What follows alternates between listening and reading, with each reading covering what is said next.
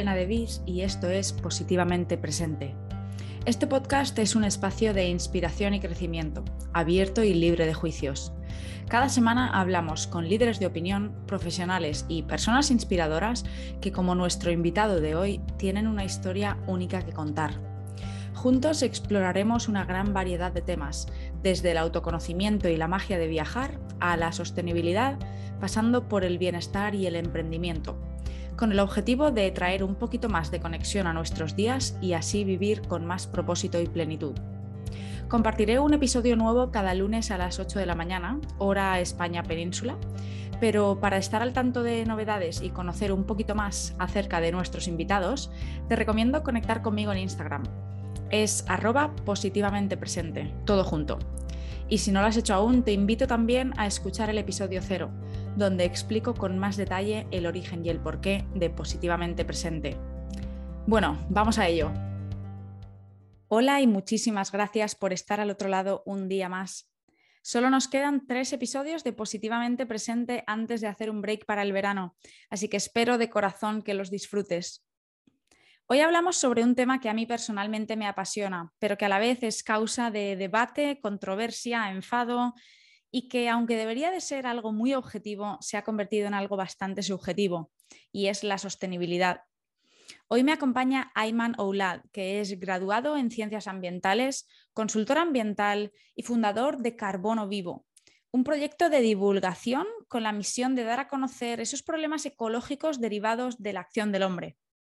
Ayman y yo tocamos diferentes temas relacionados con la sostenibilidad, pero nos centramos en la comida, porque realmente lo que ponemos en nuestro plato cada día tiene un impacto enorme.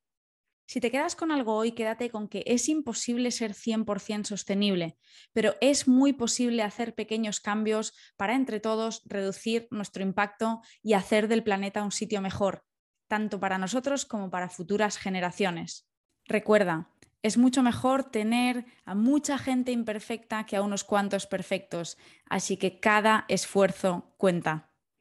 Bienvenido, bienvenida al episodio número 11 de Positivamente Presente relájate y disfruta. Hola, Ayman, ¿cómo estás? Muchísimas gracias por estar aquí. ¿Desde dónde te unes a nosotros hoy? Hola, yo vengo aquí desde Valencia. Ah, valenciano también. No lo sabía, yo también soy de Valencia. ¿Ah, eres de Valencia? Sí, sí, sí, sí. ¿De dónde, de, ah, dónde, qué parte de Valencia? Pues ahora, ahora justamente en Burjasot. Ah, genial. Ahora en Burjasot, en la ciudad, casi. Sí, sí, también? Eh, sí, la verdad que yo soy de, Valencia Centro de toda la vida. De pequeña sí que viví en La Cañada, no sé si lo conoces. Sí, pero, sí. pero sí, soy, mi familia somos todos de Valencia. Qué guay, pues no lo sabía. de Valencia a Valencia. mucho ¿eh? para acabar aquí justo en Valencia. desde luego, desde luego. Oye, Ayman, muchísimas gracias.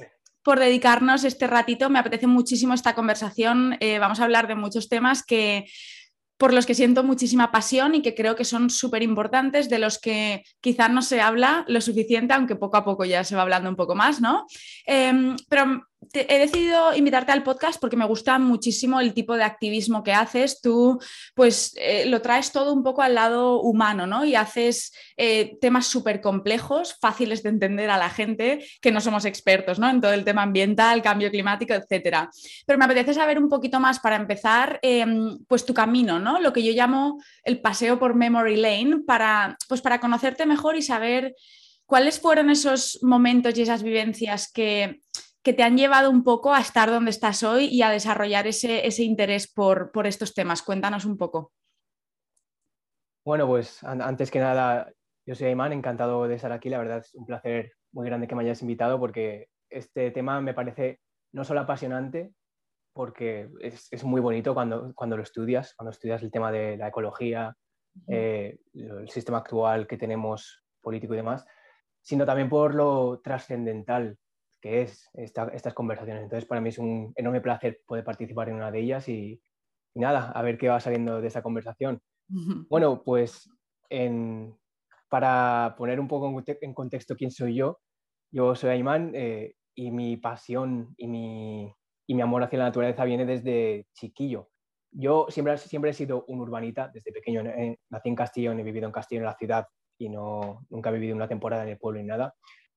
Pero me acuerdo que mis primeras las primeras lecturas que tuve en mi vida eran de libros de animales y ahí es donde desde ya muy pequeño ya me, enganché, me, enganché mucho desde el tema de los libros y demás. Y luego también era algo que no, que no sé en qué faceta de mí, es algo que llevaba muy dentro, el tema de la empatía hacia los animales. Mi madre a veces me, me cuenta cosas de pequeño que yo digo, ostras, no puede ser. Mm. Como que, por ejemplo, a los cuatro o cinco años eh, hacíamos algunos viajes a Marruecos y ahí pues la conciencia hacia los animales y demás es, es como un poco menor a, lo que puede haber aquí en España, por ejemplo. Entonces me cuenta como que a veces eh, íbamos un rato en caballo o, o, me llevaba alguien en burro, porque es, algo bastante común ahí, y en cuanto yo veía que el, el señor pegaba con el esto al, caballo para, para, esto y le montaba un pollo que, que, hubo alguna que otra vez que incluso nos echaron de, de, la carroza, porque, no, porque era algo que no me gustaba ver. Entonces, no sé, es algo que, una parte, era una faceta, mía que desde pequeño me gustaba mucho el tema de los animales y luego, pues, el haberme desde pequeño, ¿cómo decirlo? Pues, eh, obsesionado con este mundo, con la biología, los animales, pues también ha ayudado. Y luego, a, nivel ambiental, de, darme cuenta de, nuestro impacto como humanos, también es algo un poco absurdo, pero que, yo creo que lo describe bien desde el punto de vista de, un niño. Y yo recuerdo cuando iba al colegio que había, había algunas zonas del patio de mi, de mi colegio que eran bastante, que eran, entre decirlos, que estaban poco tocadas, que eran bastante naturales. Había muchas flores, mucho, mucha naturaleza ahí concentrada. Y yo me pasaba muchos patios ahí, buscando bichos, buscando escolopendras, lo que fuera.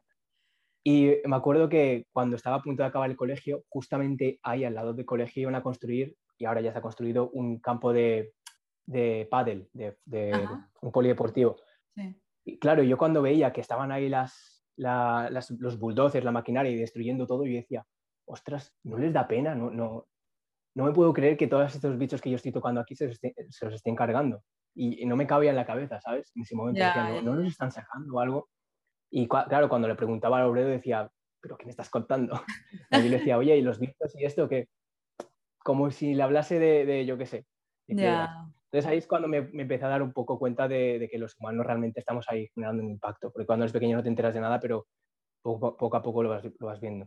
Pero es súper es súper interesante que realmente los niños lo sienten mucho más. Yo creo que conforme nos vamos haciendo mayores, pues yo creo que nos empiezan a preocupar otros temas, ¿no? Nuestras prioridades cambian, pero de pequeños yo creo que de alguna manera todos hemos sentido esa conexión, ya sea con los animales o con la naturaleza en general, porque, y yo creo que también, obviamente depende de dónde hayas crecido, ¿no? Pero yo, por ejemplo, de pequeña pasaba pues los veranos en campamentos, ¿no? En el monte, los fines de semana por ahí, en... había mucho más campo, digamos, entonces yo creo que estábamos mucho más conectados, pero es súper interesante cuando realmente tú le preguntas a un niño algo acerca de la naturaleza o de un animal y en general van a sentir como, como amor, ¿no? Una conexión que muchos adultos perdemos.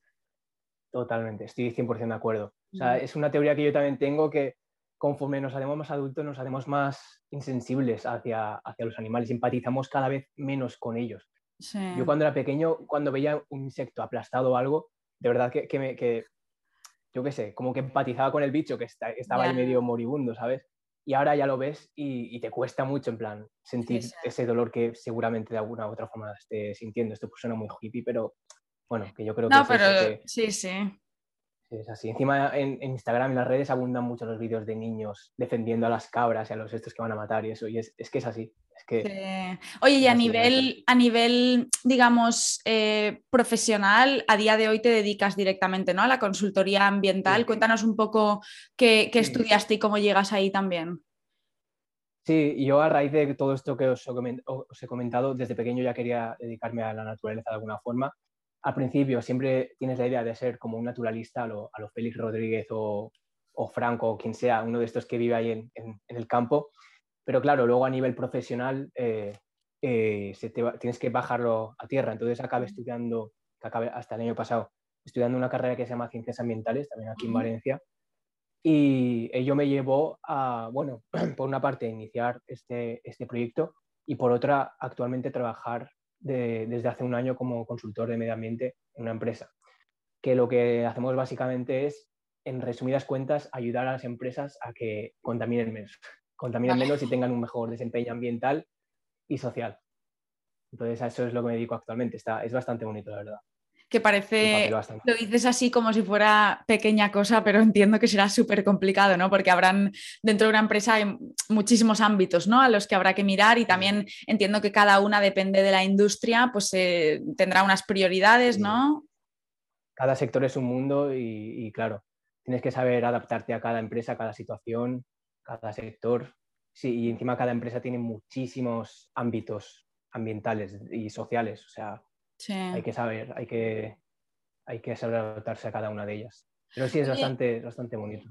Ayman, una pregunta que te quiero hacer, porque yo, pues como te digo, ¿no? Lo mío es más a nivel personal, no me dedico para nada a temas ambientales, pero en los últimos años he estado pues leyendo y, estudiando mucho al respecto porque me parece un tema súper interesante y sobre el que siento una responsabilidad, ¿no? Como ser humana que vive en el planeta, eh, siento una responsabilidad muy grande y me gusta estar informada y dentro de mis posibilidades hacer lo máximo que puedo, aunque muchas veces pues no sé, tenemos limitaciones, ¿no? Em, pero es verdad que hay muchos días que siento eso que llaman la eco-anxiety, ¿no? La ansiedad ecológica de decir, es que, ¿qué más puedo hacer? Y de verdad todo esto sirve para algo, o sea, el impacto individual contribuye a algo, eh, estamos destinados, e, el mundo se va a la mierda directamente, y tú trabajando desde dentro, entiendo que esto se multiplicará por 200, ¿no? ¿Cómo, cómo gestionas esto? Pues mira, yo cuando me preguntan si tengo e, ecoansiedad como tal, yo siempre digo que ya, ya, bueno, siempre no, actualmente digo que no, que la tuve en su momento eh, bastante fuerte, pero en entre comillas, la he superado. No porque el mundo ahora mismo sea, sea maravilloso, un mundo con prados y mariposas, sino porque tienes que pues, construirte un marco mental en el que eh, entiendas que, tienes un impacto, que, tienes, eh, que entiendas que tú puedes llegar hasta donde puedes llegar para reducirlo, pero que no puedes dejar que eso limite tu vida.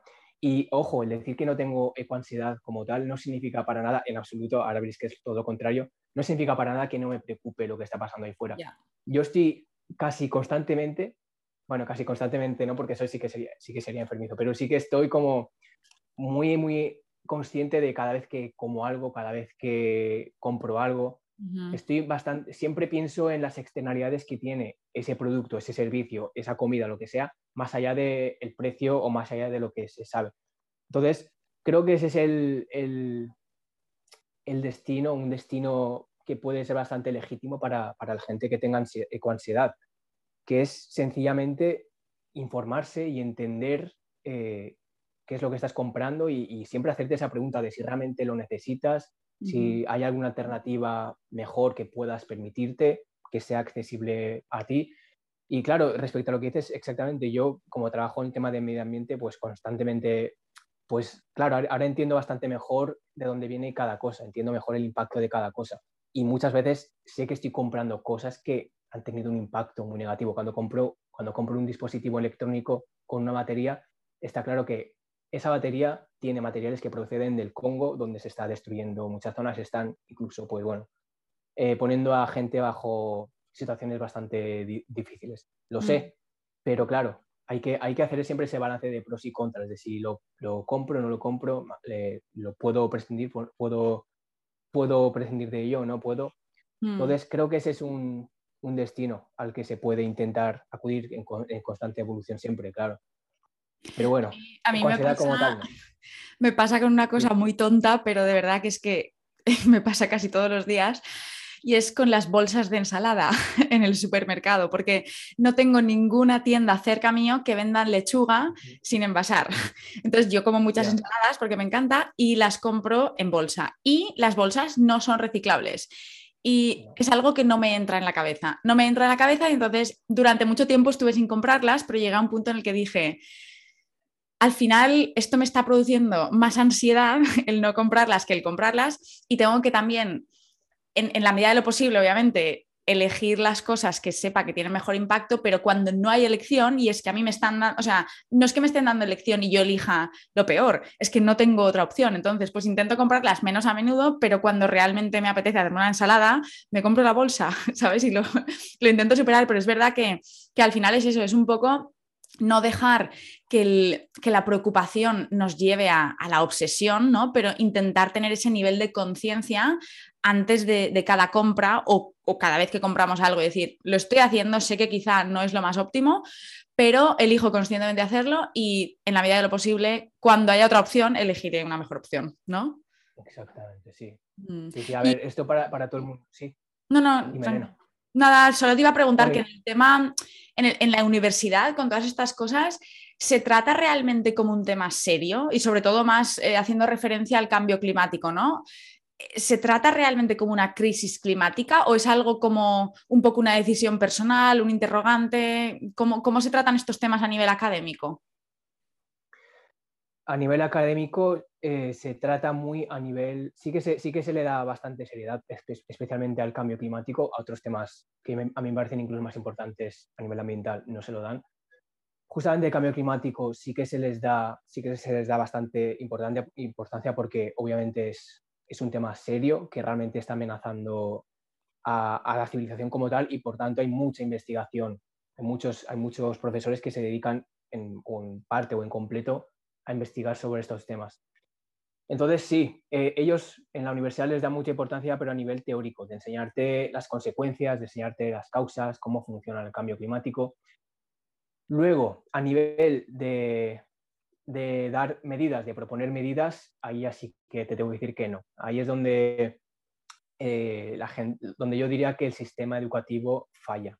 Porque sí que es verdad que a nivel primaria y secundaria cada vez hay más, ¿no? Hay más charlas, hay más partes donde te dan donde te intentan concienciar. Pero a nivel universitario, pues empezando por los profesores, muchos de ellos que estudian el tema del cambio climático, se les ve que en su, en su filosofía personal no están tan concienciados. Es algo que lo ven muy a nivel teórico, pero luego, entonces, por tanto, si muchos profesores no tienen esa base de, de concienciación y de preocupación, luego es muy difícil transmitirla a los alumnos. Entonces, yo, por ejemplo, en mi clase, durante, o sea, en, toda mi, ¿cómo se dice? Mi, promoción y en la de años anteriores y, posteriores a los míos, de mi carrera, que es ciencias ambientales, siempre han habido como mucho, por ejemplo, por, ponerte un ejemplo, dos o tres personas de clase que fuesen veganos o vegetarianos. El resto, pese a comprender ya por, por, estudiarlo el impacto que tiene la carne, el impacto que tiene eh, muchos tipos de productos de origen animal, no tienen ese nivel de concienciación. Igual pasa con el, con el con el uso del coche, igual pasa con, muchas cosas. Mm. Entonces, respondiendo a tu pregunta, sí que se le, sí que se le da relevancia, relevancia a nivel científico, pero luego a nivel de proponer medidas, de, nivel de, de tomar acción individual, no tanto. Es que ahí es donde entra el, es que es complicado, ¿no? Hay que ser realistas también al respecto. O sea, una cosa es que te sepas la teoría, es como los médicos que fuman o los médicos que comen eh, pues, azúcar y mierdas procesadas, ¿no? Es decir, saben la teoría, pero luego a nivel personal y a nivel práctico es complicado. Em, pero bueno, yo creo que por lo general muchas veces sí que siento ese optimismo, ¿no? Sobre todo con las, las nuevas generaciones, de decir, se ve que la sostenibilidad se está poniendo de moda y es algo que se, trata mucho más y ya es centro de conversaciones en grupos de amigos, en familias y, más a menudo em, en, medios de comunicación también, ¿no? Y esto pues es súper positivo, pero es verdad que también pues en el mundo corporativo se está aprovechando un poco como estrategia de marketing, ¿no? Que es un poco el lado más negativo que yo veo a veces, que se pone algo de moda y es de, bueno, vamos a ver cómo podemos sacar rentabilidad económica de esto eh, haciendo el mínimo esfuerzo, ¿no? Pero bueno, mm, antes de meternos de lleno en todo esto, quiero empezar un poco con, con, lo básico, que es que nos expliques realmente qué significa, qué significa el concepto de sostenibilidad, que yo creo que se utiliza tanto, que, realmente muchas veces ni siquiera sabemos lo que significa, ¿no? Y luego relacionado con el tema de, las empresas y de utilizar la sostenibilidad de manera un poco em, pues más incorrecta, por ponerlo de alguna forma, el llamado greenwashing, ¿no? Eh, explícanos estos dos conceptos, porfa. Vale. Sí, como dices, la sostenibilidad es una palabra que actualmente está siendo quemada, no, eh, desintegrada de, ser tan, tan utilizada. Está bien, está bien que esté ya tan, tan sobre la mesa la, palabra. Eh, la palabra sostenibilidad referida a medio ambiente se refiere, según la, definición eh, oficial que se hizo en el informe Stern, un informe ambiental que salió en el 92, si no me equivoco, se refiere a que nuestras, que nuestras actividades humanas se puedan realizar sin comprometer a las generaciones futuras. Es decir, que lo que hagamos nosotros no degrade el medio, no degrade la sociedad, no degrade a las personas, no, degrade nada para que no comprometamos a las generaciones futuras venideras a vivir en un mundo pues peor al que hemos vivido nosotros. Ese es el concepto de sostenibilidad. Entonces, como tú dices, ha sido bastante utilizado y, la definición ha sido bastante confundida. De hecho, hace poco hice, hice un contenido, hice un vídeo donde hablaba sobre esto, sobre que la sostenibilidad como tal es una palabra que actualmente están utilizando muchas empresas, muchas corporaciones y gobiernos para maquillar sus actividades. Porque si nos ponemos, si nos, si nos eh, centramos únicamente en la definición de sostenible, hay muchas actividades que pueden ser sostenibles, pero que no por ser sostenibles son aceptables, ni deberían ser aceptables. Cosas como la ganadería industrial, donde hay muchísimos impactos, esos impactos se podrían corregir lo suficiente para que esa ganadería industrial fuese sostenible, pero igualmente no es una actividad que a largo plazo debe, de, debamos aceptar por el hecho de ser sostenible. Igual pasa con la, por ejemplo, la caza de ballenas, que es algo bastante visual. La caza de ballenas hoy en día en su gran mayoría es sostenible, porque aunque estás matando ejemplares de ballenas, no estás comprometiendo a la especie, porque se cazan ejemplares de especies que están bien. Entonces, por eso hay que tener cuidado con el concepto de sostenibilidad, porque ya luego refiriéndonos al tema del, del greenwashing, hay muchas compañías que lo utilizan para maquillar sus actividades porque del concepto de sostenibilidad se deriva lo que es el greenwashing, que es precisamente eso, que las empresas como, como poco estén haciendo alguna acción sostenible en su actividad que les permita utilizar esa palabra en su web y en todo. O, como, oyéndonos a lo peor, que ni siquiera estén haciendo nada, pero que lo, que lo, estén, que lo estén maquillando con la palabra sostenible. Pero hoy en día a lo que nos referimos con greenwashing, que supongo que es lo que preguntas y, y a lo de lo que mucha gente es consciente, es que muchas empresas, por tal de mejorar su imagen ambiental y social, lo que hacen es pues, hacer pequeñas acciones. En, por ejemplo, en el caso de Coca-Cola es muy común que contrate a ONGs para que limpien algunos mares, sin luego estas empresas hacer cambios en su proceso productivo. Entonces es algo, eso es algo muy, muy común hoy en día.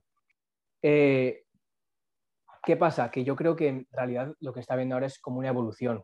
Eh, hemos pasado de que hace 20 años las empresas no tiran un duro por el medio ambiente más allá de cumplir con la legislación, a que ahora ya vean que en el mercado, que es como ellas ven el, el, mundo, que en el mercado hay realmente una demanda de que haya pues, empresas más sostenibles. Entonces estamos como una evolución. Ahora las empresas, como están empezando a intentar maquillar, a, mejorar su imagen, pues ya están empezando a hacer algunas pequeñas acciones. Ahora vamos a comentar. Hmm. Y esperemos que esta evolución nos lleve a que en unos años realmente las empresas sí que estén haciendo acciones que eh, minimicen su impacto dentro de, lo que ellas hacen. Por poner un ejemplo, eh, y esto ya viene, a, ver, viene, viene a tocar donde yo trabajo.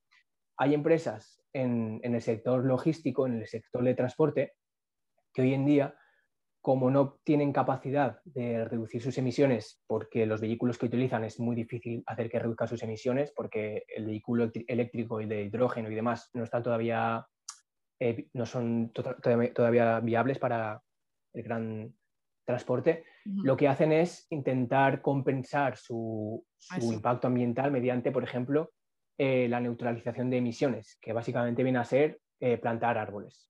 Mm. Eso puede ser visto como greenwashing, pero, y, lo es, y lo es en el caso de las empresas que hacen esto, pero que no toman ningún esfuerzo para, para realmente disminuir su impacto. Porque si una empresa pues, hace estas pequeñas acciones para decir, bueno, mira, aquí plantamos árboles, quedamos de la hostia, pero hacemos exactamente lo mismo, pues pues claro, ahí sí que podemos decir que está habiendo un greenwashing. Donde yo creo que sí que tenemos que dar un voto de confianza a las empresas es empresas que hacen estas acciones que al parecer no, arreglan nada de lo que están ellas generando. Por ejemplo, plantar árboles, limpiar playas o, yo qué sé, o dar, donar dinero a una, a una ONG y luego ponerlos en todas sus redes sociales. si esas acciones vienen acompañadas luego con una, intención real de que esa empresa poco a poco vaya innovando para reducir su impacto ambiental. Si es una empresa de textil, pues eh, implementar mejores depuradoras en su fábrica para que esa, ese agua que se ha contaminado pues no pues deje de contaminar tanto. O que ofrezca mejores condiciones laborales a sus empleados. Cosas de esas que realmente sí que repercuten en lo que están haciendo ellas mal, entre comillas. Entonces ahí es donde yo sí que creo que, deberíamos dar un voto de confianza a las empresas si, realmente están comprometidas. Sí, yo creo que totalmente de acuerdo contigo. O sea, yo nunca voy a criticar que una empresa elija plantar árboles como estrategia de compensación ¿no? por su impacto ambiental, pero me gusta como consumidora ver eso acompañado de un plan estratégico de cambios en los que dicen, bueno, de aquí a cinco años este es el objetivo y estos son los pasos que vamos a ir dando. Y, esto tenemos que ser muy realistas al respecto. O sea, y lo mismo a mí me pasa muchas veces hablando con, pues con grupos hosteleros y restaurantes con los que eh, eh, trato a diario en el trabajo muchos quieren reducir la cantidad de productos animales que utilizan en sus menús, por ejemplo. Pero es verdad que en las cocinas tienen desafíos enormes para habilitar zonas donde solamente se, mm, cocinen eh, pues, productos plant-based, ¿no? Entonces, hay que ser realistas. Estos cambios no se pueden hacer de la noche a la mañana. Y lo que no podemos hacer es, como consumidores, el cancelar, ¿no? O empezar a boicotear a ciertas empresas porque no hagan todo ya.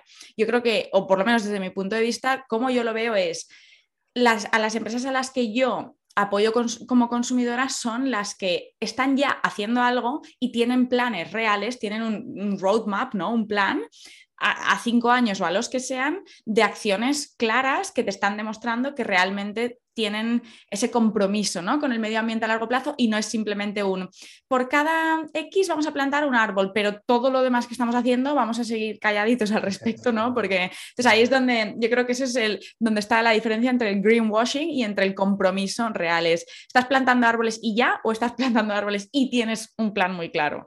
¿no? Claro, es una em, línea bastante difusa. A veces no, es fácil de, Sí, y además es al final se nos pone la presión a nosotros como consumidores muchas veces y es donde pues es el eh, dar el paso, ¿no? Más allá de investigar un poco antes de hacer cada compra, que no siempre se puede hacer, también hay que ser realistas eh, al respecto, pero bueno, en la medida de lo posible intentar ir un poquito más allá, leer las webs de las empresas, un poco pues el, ¿no? Estar, estar un poco al día con lo que hacen y a partir de ahí ya tomar decisiones. Pero bueno, hoy quería centrar un poco más la conversación en el tema em, del impacto ambiental de, nuestras, eh, de nuestra comida, ¿no? Porque yo creo que pues, se habla mucho de energías renovables, sabemos que los combustibles fósiles son eh, pues, una causa mm, prioritaria ¿no? de, de, muchos problemas ambientales, pero al final yo creo que a nivel individual, donde realmente podemos tener un impacto más grande, porque comemos 3, 4, 5 o 6 veces al día, es en la comida. ¿no? Entonces, ¿cómo afecta realmente lo que ponemos en nuestros platos al planeta? Efectivamente es, perdón, efectivamente es tal y como lo has dicho. La, comida, nuestra dieta es donde más impacto generamos, donde realmente más a nivel individual más cosas generamos a nivel ambiental negativas. Eso puede ser malo, pero también puede ser muy bueno, porque ahí es donde más podemos atacar y para mejorar nuestras acciones. Entonces, sí, efectivamente, eh, lo que ponemos en nuestro plato afecta muchísimo y lo, hace de muchísimas formas, porque derivado de nuestra dieta, la agricultura es la actividad humana que más impacto genera sobre el planeta, mucho, mucho, mucho más allá de la minería, de las fábricas, de los coches, de todo, la agricultura. ¿Por qué? Pues la principal razón, pues porque ocupa cada vez más y más terreno natural del poco que va quedando. Y, ya no solo eso, aparte de, bueno, todos sabemos el, caso del aceite de palma, de la soja, que cada vez está ocupando más, más, superficie en la selva tropical, pero más allá de eso, la agricultura, la agricultura también genera daño a nivel de los agroquímicos que contaminan las aguas y también están provocando una extinción silenciosa, que es la de los insectos, y a nivel también del suelo, que es un recurso natural que tenemos muy, pero que muy ignorado, pero mm. que poco a poco se está degradando por, ese, por esa agricultura intensiva en la que nos estamos pasando hoy en día.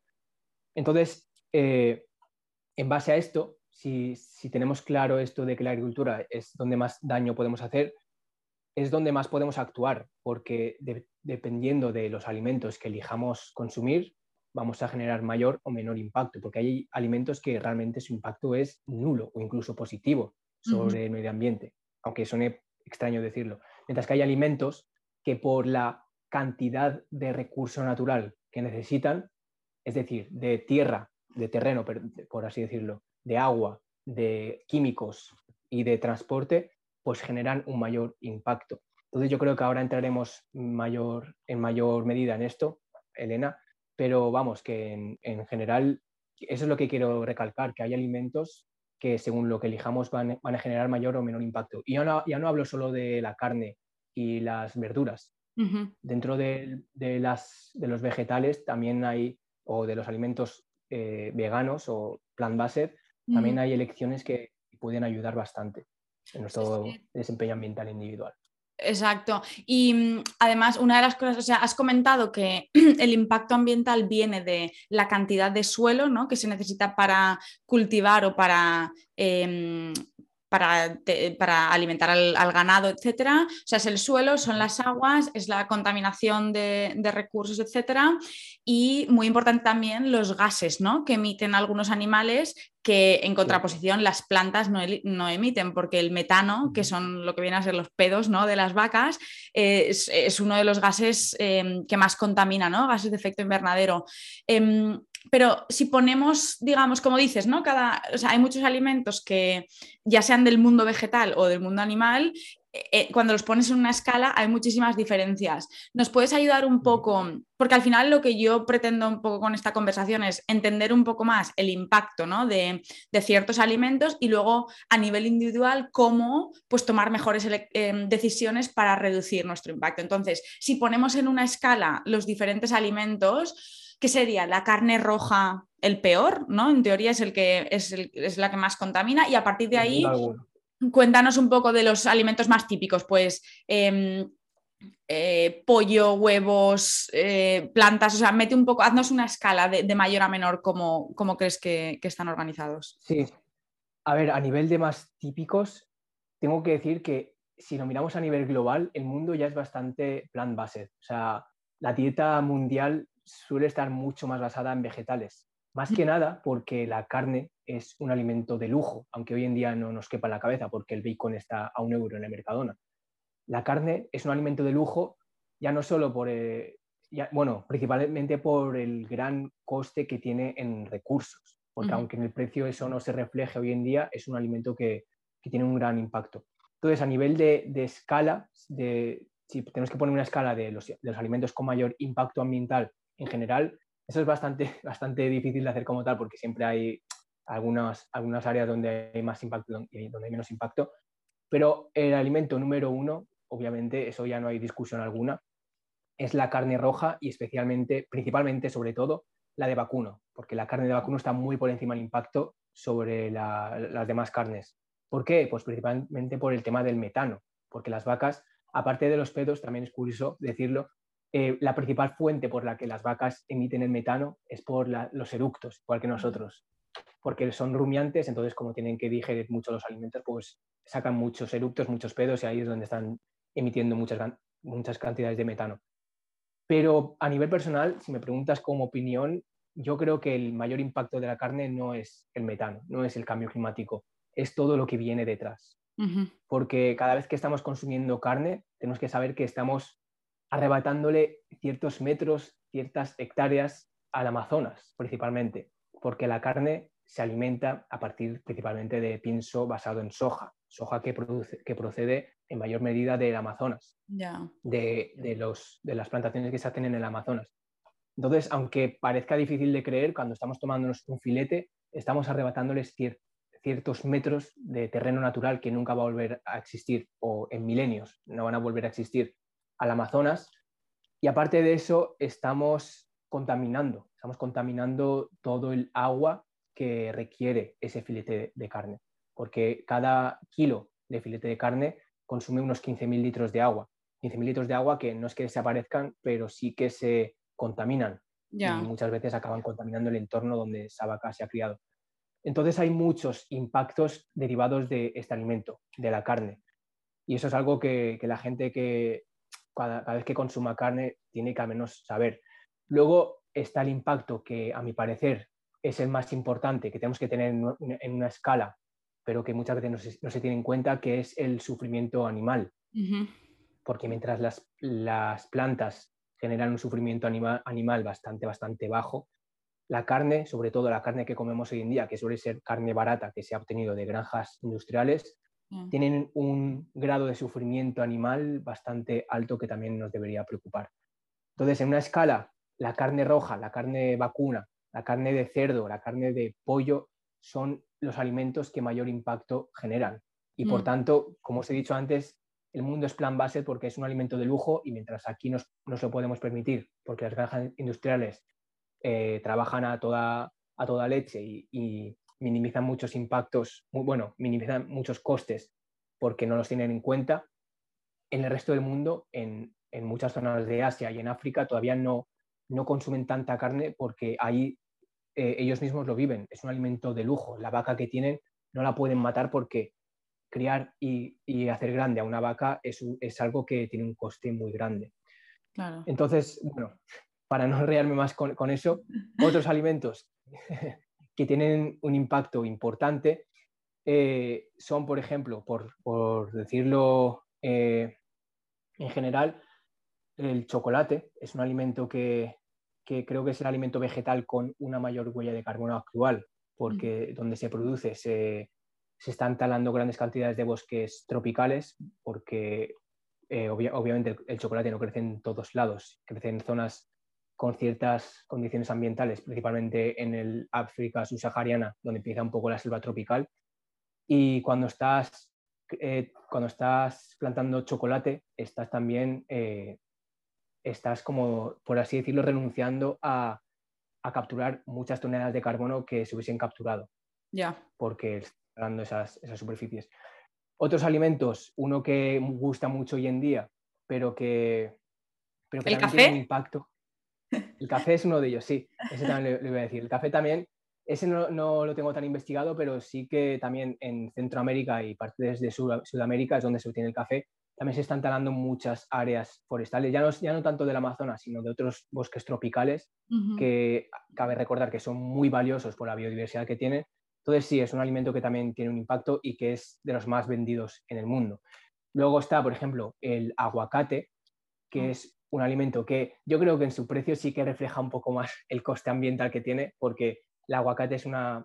Es el, el árbol del, del aguacate es una planta que consume mucho, mucho, mucha agua y como hoy en día se demanda tanto, eh, se está plantando aguacate en muchas zonas donde el agua no es muy abundante. esto os lo estoy diciendo porque aparte de la carne también hay alimentos vegetales que, generan mucho, bastante impacto. Obviamente no, hay, no es que haya que renunciar a ellos, pero sí que hay que tenerlo en cuenta y sobre todo hay que, hay que intentar conocer el origen de esos alimentos. Porque, por ejemplo, eh, si, nos ponemos a nivel, a nivel general, cualquier cultivo agrícola, dependiendo de dónde se plante, puede ser bueno, puede ser malo o puede ser casi neutro para el medio ambiente.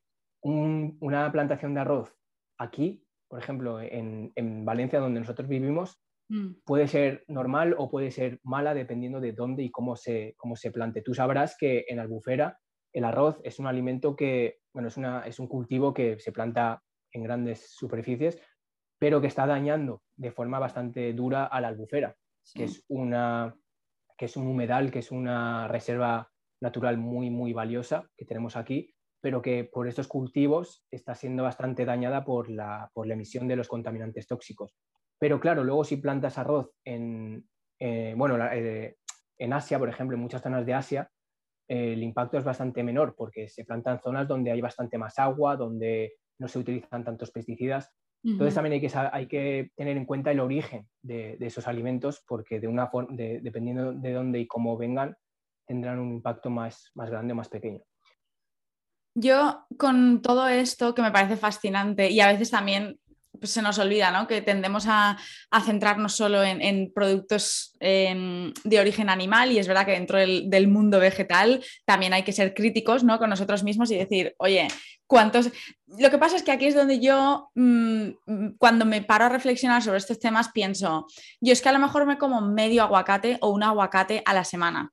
¿Es mucho? Pues quizá es más de lo que era hace 100 años cuando no, la globalización no existía y no teníamos acceso a alimentos que no eran de nuestra región, ¿no? Pero el problema yo creo es la escala a la que se está produciendo y consumiendo los productos animales, que eso es lo que no es sostenible realmente. Si todo el mundo consumiera carne solo una vez a la semana, se, nos, se solucionarían muchísimos problemas. El problema es que ahora eh, los productos lácteos, que tampoco los hemos comentado, pero al final vienen de las vacas, entonces tienen un impacto muy similar al tema de la carne, ¿no? Productos lácteos, carne, pollo, huevos, es la manera en la que se está produciendo y la manera en la que se está consumiendo lo que está causando tantos problemas. Y ahí es donde a nivel personal podemos decir, oye, que no me veo capaz de dejar la carne o no quiero por lo que sea perfecto. ¿De qué forma puedo reducir mi impacto? ¿Puedo comprometerme a comer pollo o a comer carne en vez de dos veces al día? Porque es que hay mucha gente que todas sus comidas y todas sus cenas tienen algo animal.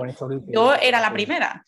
Claro, claro, o sea, yo toda mi vida he comido, o, sea, tenía que ser o pescado o pollo o carne como el centro del plato, ¿no? Y luego los, em, el acompañamiento. Entonces, es un poco cambiar esa perspectiva y decir, ¿Cómo puedo cambiar mis platos para que la carne sea el añadido o el trozo, o sea, el, producto animal sea el añadido eh, en, muchas menos ocasiones durante la semana. Y si todos hacemos eso, ahí es donde entra la reducción, o sea, el, impacto individual, ¿no? El, impacto que puede esto tener a nivel global. Entonces ahí está donde está, yo creo, la diferencia entre los productos animales y los vegetales. Sí, dentro del mundo vegetal tenemos que ser conscientes de que hay problemáticas ya no solo con, el tema ambiental, sino con la em, explotación humana, etcétera. ¿no? Entonces, elegir muy bien dentro del mundo vegetal, pero intentar en la medida de lo posible que esto sea el, como el grueso de nuestra dieta, porque al final con reducir al máximo los productos animales ya podremos reducir mucho nuestro impacto, ¿no? y... yo, quería poner, sí, di Elena. No, nada, que te, quería decir un poco con, todo ese tema que estamos comentando, el cómo, ¿no? Una, ha habido polémica reciente con Garzón, ¿no? Que dijo, eh, bueno, se metió a hablar del tema de, los, de las granjas, em, de la, la, ganadería intensiva, ¿no? Un poco las granjas masivas. ¿Cuál es tu opinión al respecto? Porque por un lado, la ganadería intensiva tiene menos impacto a nivel tierra, ¿no? Porque al final se concentran todos los animales en el mismo lugar. Es verdad que el consumo de agua, de electricidad y de, y de grano para alimentarles es el mismo, pero al final en cuanto a tierra es mucho más reducido. Pero luego la extensiva, es verdad que los animales tienen muchísimas mejores condiciones, una vida, digamos, más libre, ¿no? O más feliz, si se puede poner de alguna manera, pero se requiere muchísimo más tierra y se requiere mucho más tiempo también para llegar a, la cantidad de, carne o de producto eh, que en una, en, un, en una em, en la ganadería intensiva. ¿no? Entonces, ¿qué opinas tú al respecto? ¿Cuál es, cuál es la más sostenible y, o, alguna de las dos es sostenible? Esa es la palabra. Sostenible como tal, sí. Eh, hoy en día las macrogranjas o las granjas industriales como tal no son sostenibles ninguna. Yo no conozco ninguna granja actualmente que sea, que sea sostenible. La ganadería extensiva es sostenible, es perfectamente sostenible, lo lleva siendo 6.000, 7.000 años. Eh, a mí me alegró muchísimo cuando salió Garzón hablar del tema de las macrogranjas. Yo no sabía que, iba a tener ese impacto, pero, pero claro, lo tuvo. Lo tuvo porque había mucha gente en contra. Pero curiosamente, un sector, un colectivo que apoyó mucho a Garzón en sus palabras fueron los de la agricultura extensiva, porque obviamente eh, el impacto que tienen las macrogranjas es mucho mayor al de, a la de la, la, ganadería extensiva. Perdón. Luego, que la ganadería extensiva sea una solución para, para, producir carne de una forma más sostenible, lo veo difícil. Yo, yo siempre digo que es más sostenible no porque las vacas de, los campos emitan menos metano, porque no emiten menos, emiten lo mismo, sino porque como es más cara de producir esa carne, eh, seguramente los precios de la carne, si se basasen en la ganadería extensiva, subirían y por tanto el consumo bajaría. Yo sé que esta no es, no es una declaración muy popular. Yo creo que es lo que quería decir Garzón en el fondo, pero no lo quiso decir así porque si no, ya que sería muy impopular. Pero lo, que realmente le hace falta a la carne es que sus precios aumenten para que realmente se vea el valor que, o lo que ha costado producir esa, carne. Es cierto que la, agricultura, la, perdón, la ganadería extensiva ocupa bastante más espacio y eso trae muchos problemas. Ya los trae actualmente, que la ganadería extensiva es bastante residual. Imaginaros lo que la traería si fuese bastante más eh, popular. Mm. Trae muchos problemas con las interacciones con la, con la fauna. Está muy, está muy, muy de moda el tema del lobo, porque si, si tú dejas a las vacas sueltas por ahí, pues obviamente va a haber un, va a haber un impacto con el, con el lobo.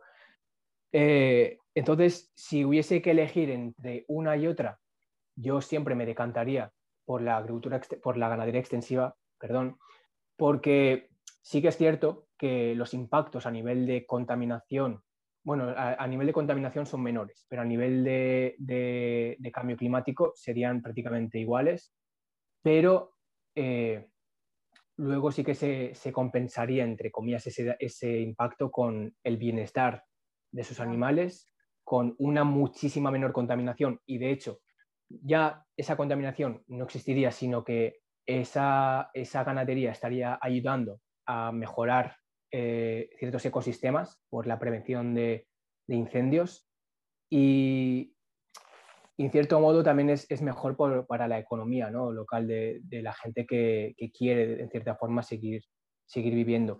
Yo creo que al medio y largo plazo lo que debería pasar es que la ganadería intensiva desapareciese por completo. O sea, la ganadería estabulada de tener a vacas encerradas en muy poco espacio, eso es algo que tiene que desaparecer sí o sí. Igual pasa con los pollos, igual pasa con los conejos, igual pasa con todo.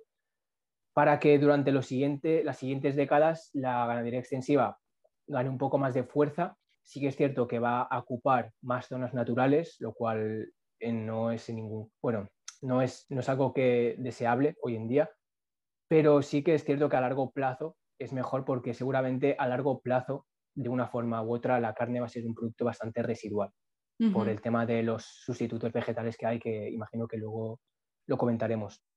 Ante esto cabe, decir que incluso la legislación europea ya está yendo en esa dirección, porque el año pasado se aprobó un, acuerdo para que, en la, para que en 2027 se prohíba eh, la cría de, animales en, en, granjas, no, en jaulas, perdón. Ah. Entonces, sí. Entonces, es muy probable que. Sí, sí.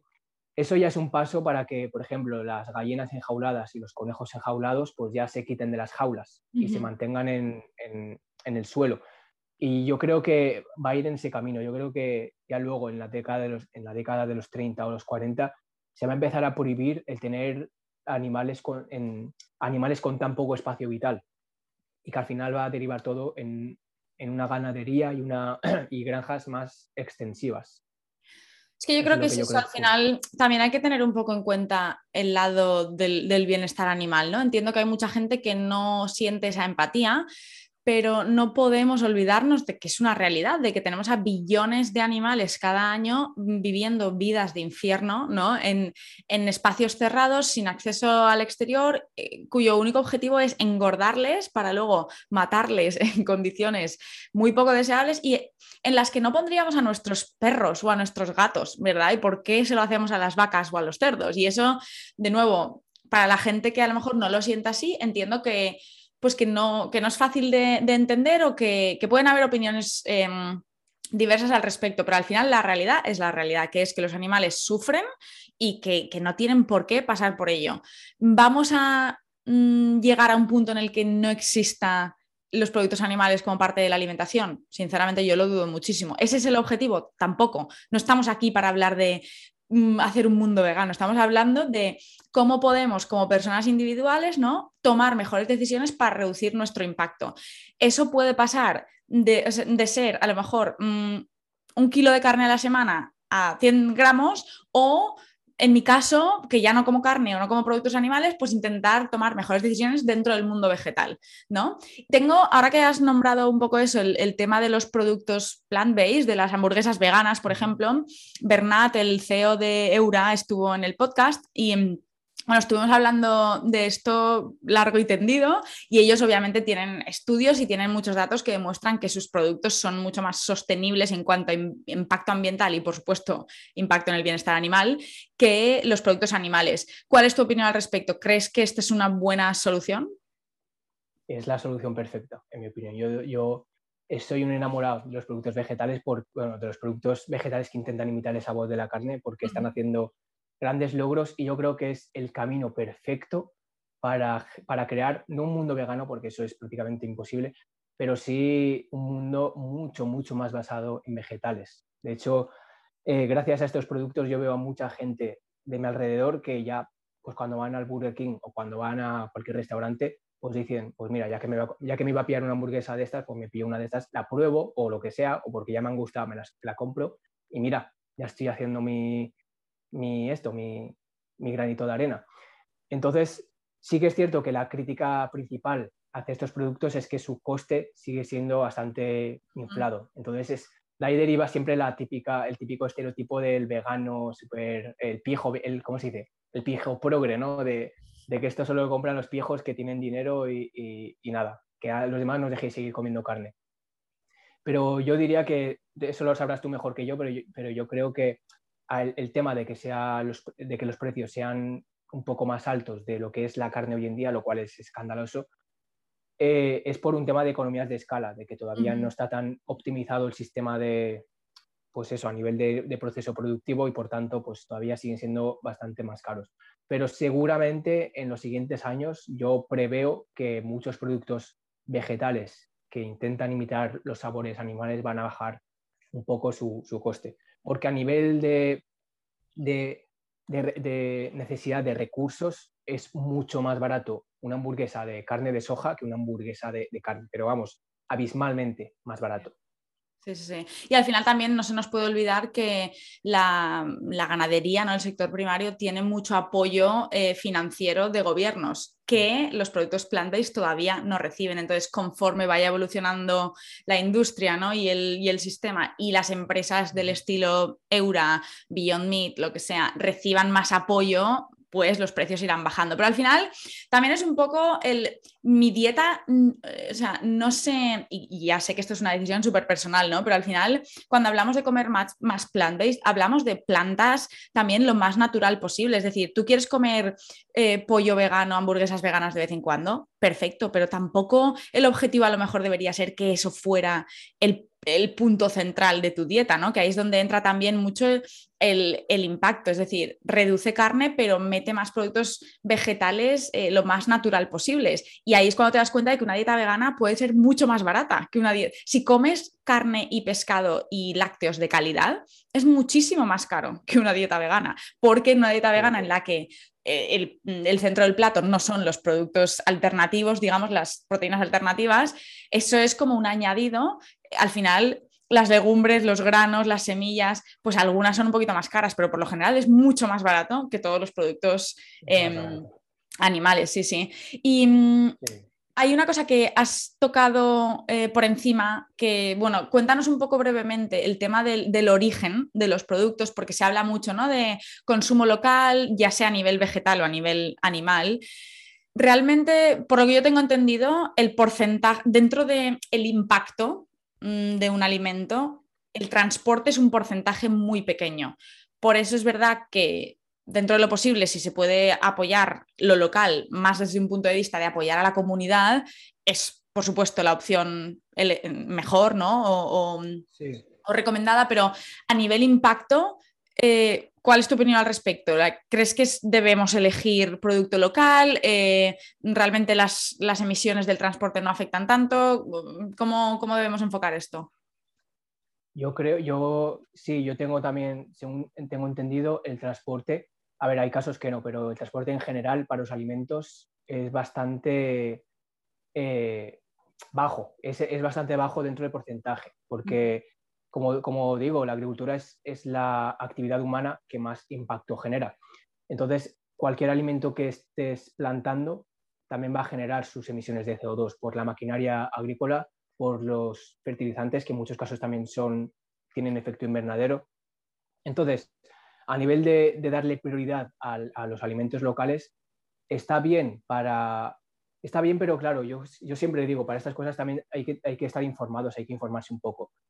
Eh, lo puedes hacer, siempre estará muy bien que lo hagas para productos que tú sabes que se producen cerca y que lo haces para un sector que tiene necesidad y que realmente les apoyas mucho, pero yo no veo nada malo en general comprar alimentos de otras zonas del mundo, porque cuando estás comprando, por ejemplo, bananas de Centroamérica, estás también apoyando a las comunidades de esas zonas que también tienen dificultades incluso mayores a las de aquí.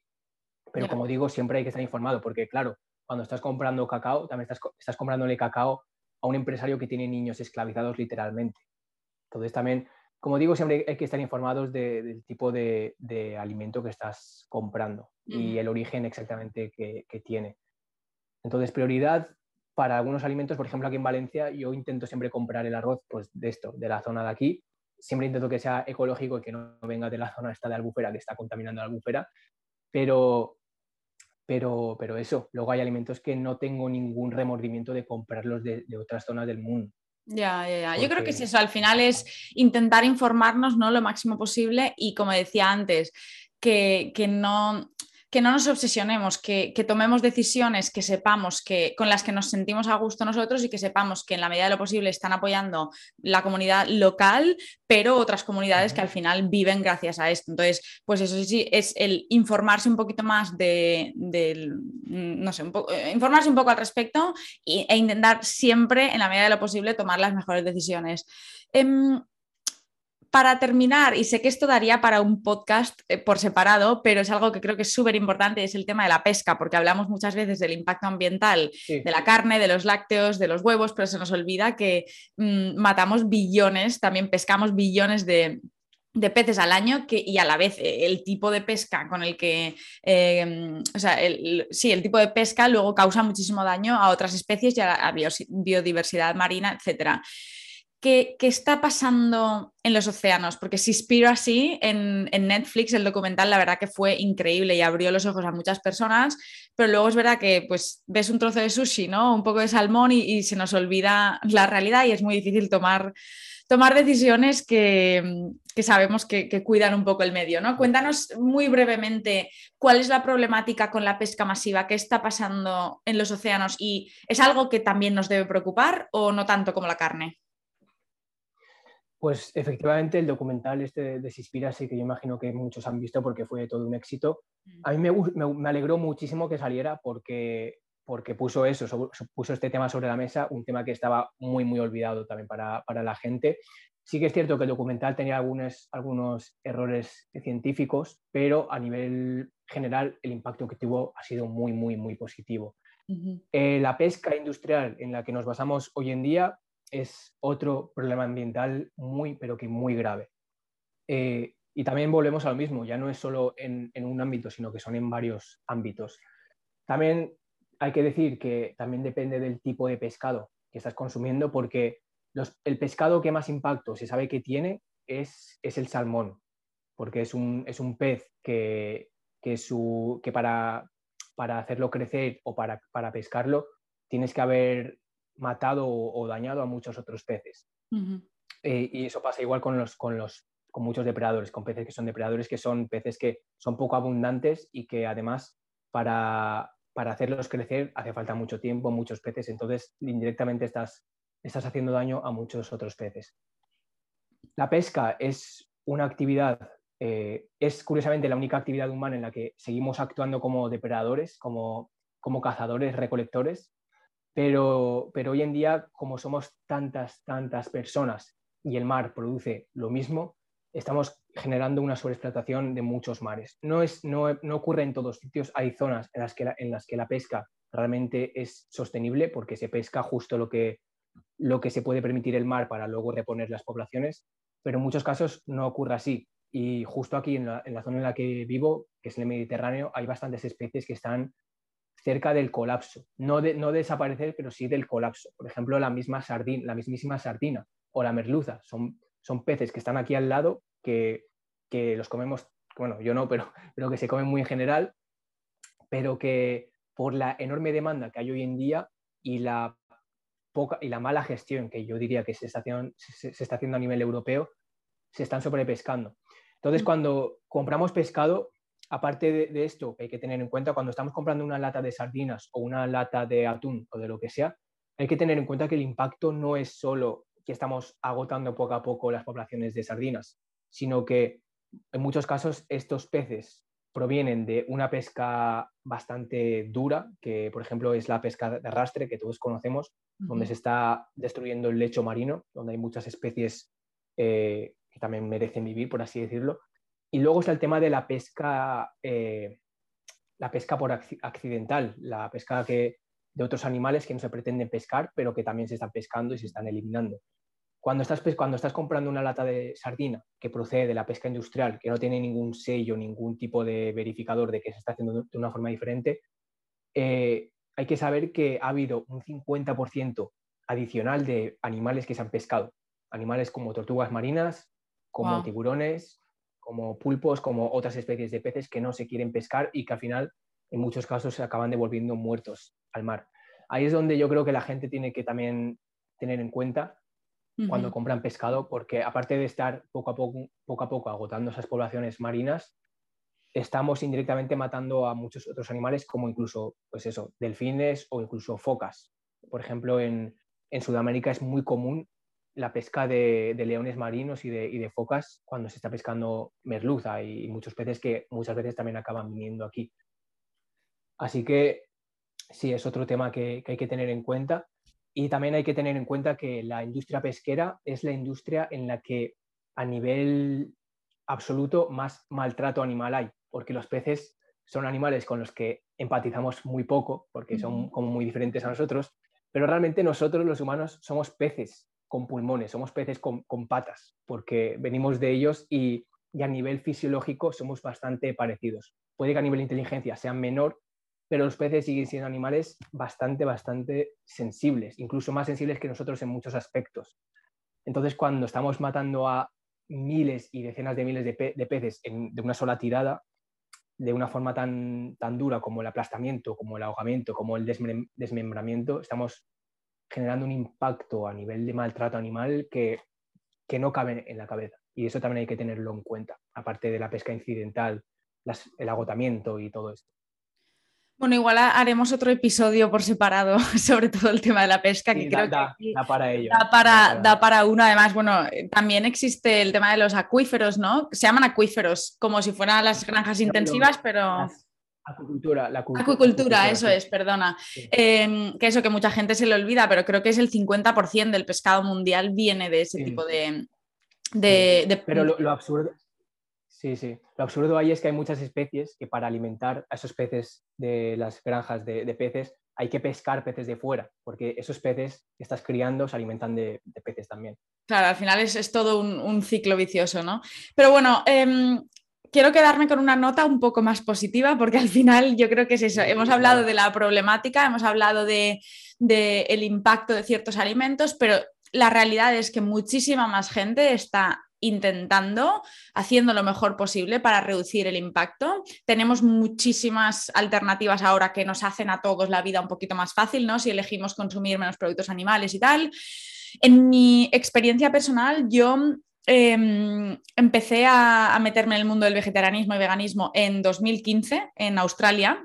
Cuando por primera vez escuché la palabra vegana, porque viví con unas chicas que eran veganas y yo recuerdo en ese momento decir, estas chicas, pero ¿de qué viven? O sea, para mí era como, no me lo podían imaginar. Entonces fue un proceso largo porque en aquel entonces pues no habían tantos recursos, no se hablaba de esto tanto y simplemente pues me costó un poco más como informarme, o sea, saber todo lo que necesitaba saber para tomar decisiones, ¿no? Pero a día de hoy creo que hay muchísima información, hay muchas conversaciones como la que tú y, tú y yo estamos teniendo que ayudan a la gente y que motivan a la gente y creo que son súper importantes, pero en general, ¿cuál sería tu recomendación para, pues para alguien que realmente le preocupa preocupa esto y quiere aportar su granito de arena, em, ¿cómo, recomendarías a lo mejor pues empezar a, tomar, hacer ciertos cambios o a tomar ciertas decisiones para reducir su impacto?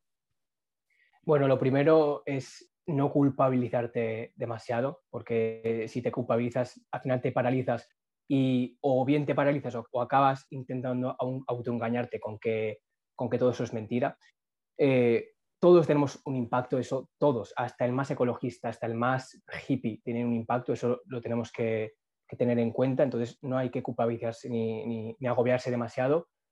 Y si eres alguien que, dirigiéndome a gente que todavía consume carne, pero que estas cosas le preocupan, no hay que renunciar ya a la carne, o ni siquiera hay que renunciar a la carne como tal, como ha dicho Elena antes. Lo que, lo que puedes hacer es esos pequeños pasos de, bueno, ya que hay tantas alternativas hoy en día para, yo qué sé, si me apetece un día una, hamburguesa, pues comerme, comerme una hamburguesa sin tener que comprar carne, pues intentar también acudir un poco más a esas alternativas. Y luego, pues simplemente eso, eh, e investigar sobre las recetas que hay, porque hay muchísimas muy buenas recetas eh, basadas en vegetales, que te pueden, por una parte, eso, reducir tu impacto ambiental y por otra parte, mejorar tu, alimentación a nivel de, sano. Eh, y luego también, como, como para alimentar esa, esa, parte curiosa que todos tenemos, pues informarte. Hay muchísimos vídeos, hay muchísimos documentales, hay muchísimas cosas que sin entrar en temas muy, muy negativos, pues pueden ayudarte, eh, pueden ayudarte a saber un poco más qué es lo que está pasando en el mundo, qué es, qué es lo que tú indirectamente también estás contribuyendo a generar, cosas buenas y cosas malas. Yo creo que esas son las cosas que, cualquier, cualquier persona puede hacer hoy en día. Totalmente de acuerdo. Y para terminar, una pregunta que le hago a todos los invitados, que es que mm, como si miras atrás, ¿no? En los últimos 12 meses, más o menos, último año así, ¿cuál ha sido la lección más importante que has aprendido? Y mirando hacia adelante, ¿cuál es tu, digamos, tu deseo más grande? ¿A nivel general o a nivel de, a nivel general, sí, sí. Como Ayman como persona puede estar relacionado con estos temas sin problemas, pero es un poco como, sí, cómo has vivido estos, pues los últimos 12 meses o así, qué lección ha sido la que, la que... Eso es un poco porque al final yo creo que todos en nuestro día a día vamos aprendiendo lecciones a diario y no las compartimos lo suficiente. Entonces me gusta mucho hacer esta pregunta porque pues aprendo mucho de la persona al otro lado y al final yo creo que sí son lecciones súper valiosas que nos sirven a todos, ¿no? Entonces por eso. Sí, pues mira, relacionado curiosamente con este tema, una lección que me he llevado hace poco es un poco extraña, pero creo que a lo mejor alguien le puede servir. Para todas aquellas personas que, les gusta o que tienen tendencia a saltarse ciertas comidas o a comer menos o a, o, a, o yo qué sé, no darle tanta importancia a la alimentación, creo que es muy, muy, muy importante no saltarse comidas y comer bien. O sea, estar bien comido porque eso a nivel mental y a nivel físico creo que se nota mucho. Yo es algo que personalmente he descuidado mucho el tema de comer. Siempre hay, como soy una persona que de, como soy una persona de poco apetito, pues muchas veces pues digo, pues no como. Y así encima minimizo mi impacto ambiental.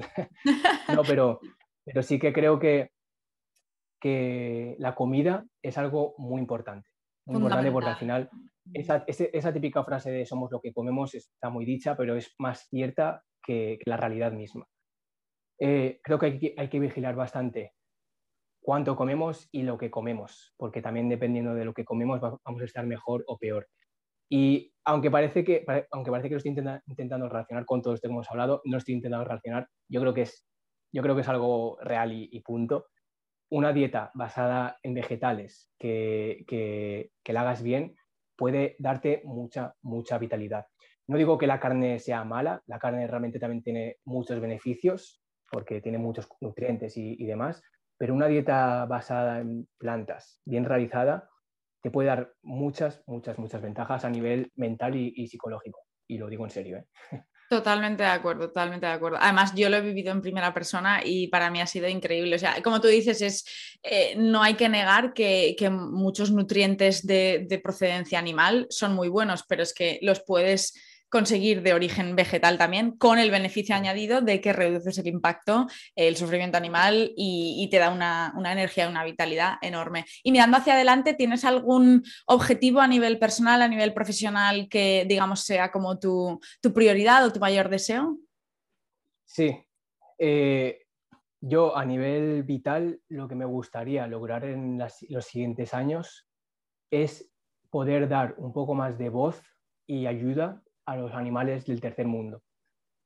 Porque aquí en el primer mundo cada vez nos preocupamos, más por los gatos abandonados, por los animales de las granjas y demás, pero en el tercer mundo es donde realmente necesitan una ayuda muy grande los animales, porque ahí no se les cuida, no se les cuida para nada en, en muchos casos y, y, las leyes y demás los tienen muy, muy vulnerables. Entonces yo creo que ahí es donde me gustaría en los siguientes años enfatizarme para que ya también desde aquí, desde el primer mundo, nos preocupemos, un poco más por ello. Yo sé que estamos abriendo como muchos frentes, ¿no? De preocuparnos por la contaminación, por esto, por lo otro, pero yo como prioridad me gustaría eso, intentar dar un poco más de voz a, partir de proyectos y, y, demás cosas que vayamos haciendo a animales de, de, muchos países en vías de desarrollo, porque creo que, que les hace falta mucha, mucha ayuda.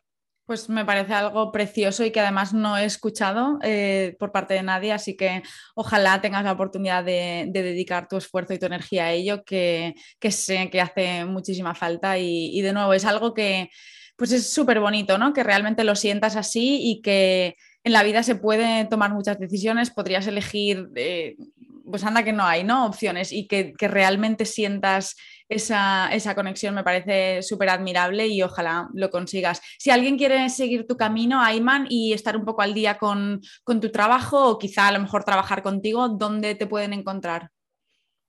Pues eh, tengo dos vías principales de comunicación, que son a partir del proyecto de Carbono Vivo, el canal de YouTube, que es Carbono, Carbono Vivo como tal, y en Instagram, que también es Carbono Vivo. Ahí cualquier persona que me quiera decir algo me envía un mensaje y yo enseguida contesto y encantado hablar de lo que haga falta. Genial, pues Ayman, muchísimas gracias por tu tiempo, he aprendido muchísimo hoy. A ver si podemos, tenemos la oportunidad de hacer otro episodio y otro o muchos, porque nos hemos ido por muchas tangentes. Pero nada, de verdad agradecerte de corazón tu tiempo, ha sido un auténtico placer y muchísimas gracias por todo el trabajo que haces, que me parece súper importante.